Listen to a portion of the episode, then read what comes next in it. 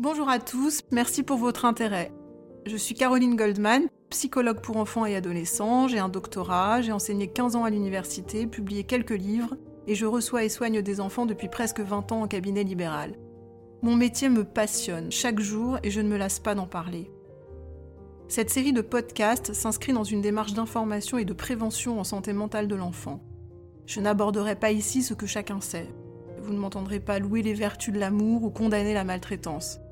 Ces vérités me semblent aujourd'hui admises par tous, je m'en réjouis, et je pense n'avoir rien à apporter dans ces registres. Mon objectif est ailleurs et il est double. D'abord, synthétiser des dimensions éducatives fondamentales qui me semblent trop peu abordées de manière générale. Par exemple, comment apprendre aux enfants à gérer la frustration à partir de l'âge d'un an et de façon réaliste? Comment leur donner vraiment confiance en eux? Comment leur annoncer les mauvaises nouvelles, etc. Ensuite, j'observe avec une certaine perplexité qu'en 2022, il existe toujours un fossé immense entre certaines réalités indiscutablement démontrées par la science et ce qui est véhiculé dans les médias, parfois d'ailleurs en se réclamant d'inspiration scientifique. Je pense par exemple au haut potentiel intellectuel, à l'hypersensibilité ou à l'éducation positive bienveillante. J'aimerais donc également que ces podcasts participent à contrarier ces contre-vérités médiatiques qui ne sont pas sans effet sur la santé de nos enfants. J'espère que vous prendrez plaisir à m'écouter. Leur donner confiance en eux. Avoir confiance en soi, ça parle avant tout de confiance. Voici mon tout premier conseil. Dites régulièrement à votre enfant, quel que soit son âge, que vous lui faites confiance.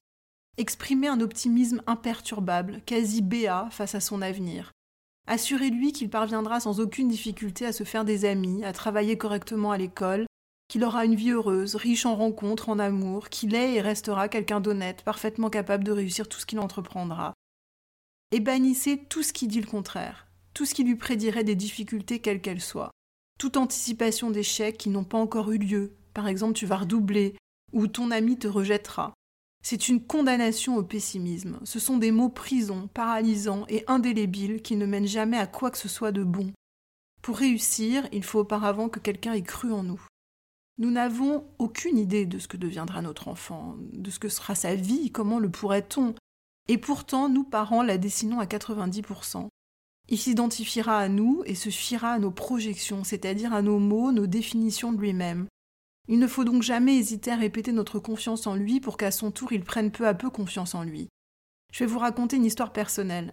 Un jour, ma seconde fille de 10 ans en CM2 vit ses premières euh, sorties au parc à côté et me demande euh, de quoi acheter un goûter au supermarché avec ses copains de classe. Je lui réponds Oui, oui, prends ce que tu veux dans mon porte-monnaie dans l'entrée et la prochaine fois, pas la peine de me demander. Tu te sers. Elle s'étonne de ne pas avoir davantage de compte à me rendre euh, si à l'avenir elle décidait de recommencer. Et moi, je lui réponds euh, que j'ai confiance en elle, je lui dis que je sais qu'elle sera raisonnable et qu'elle ne ferait jamais rien de malhonnête. Au fond, j'en savais rien, et une partie de moi s'interrogeait sur ce qu'elle ferait de cette liberté. Mais en posant ce pacte de confiance entre nous, d'une certaine façon, je l'ai un peu piégée à en rester digne.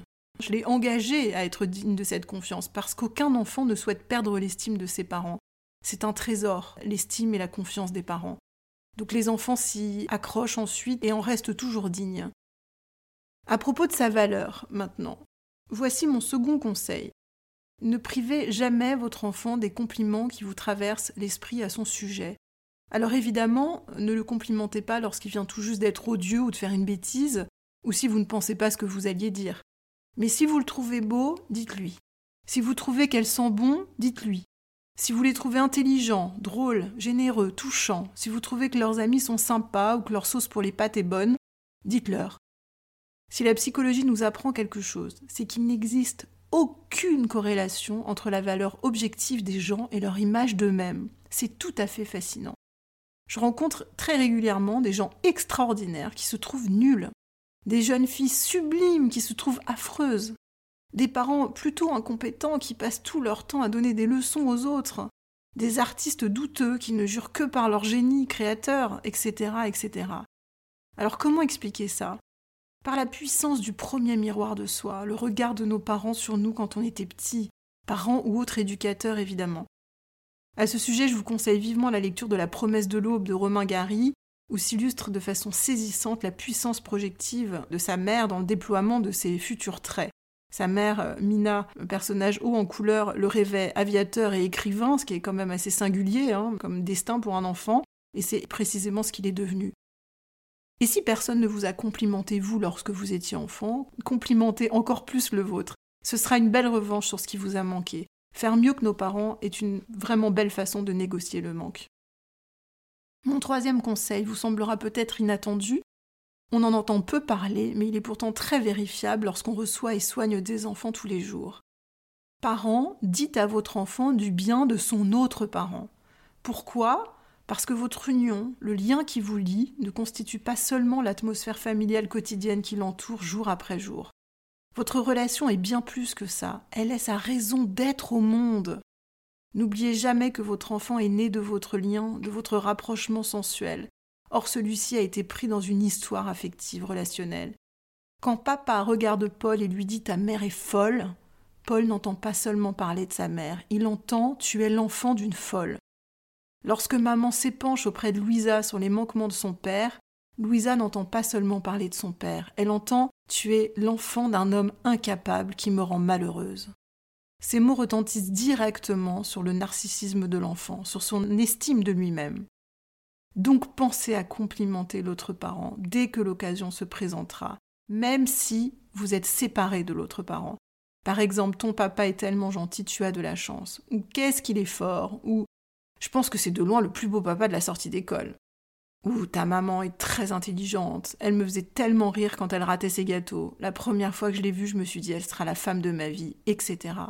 Rien ne fait plus plaisir à un enfant que sentir qu'il est né au minimum d'une belle estime réciproque et au mieux évidemment d'un grand amour. Mon dernier et quatrième conseil est à la fois essentiel et vaste. Il est de veiller à bien structurer psychologiquement votre enfant. Il me sera donc impossible de préciser les contours de ce projet dans un podcast, il est bien trop vaste. Je voudrais juste m'expliquer sur ce point.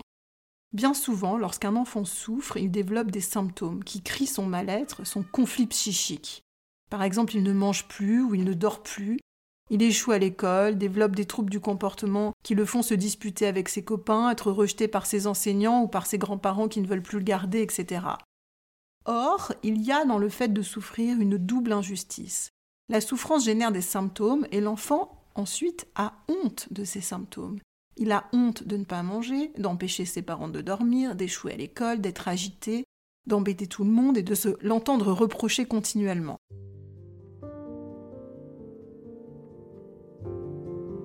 Parents, ne laissez pas votre enfant dans l'inconfort. À partir du moment où il présente des symptômes, allez immédiatement consulter un psychologue. Ne le laissez pas macérer dans la honte d'être symptomatique. Chaque minute de l'enfance compte et ne se rattrape pas. Il n'y a jamais de temps à perdre pour soulager nos enfants.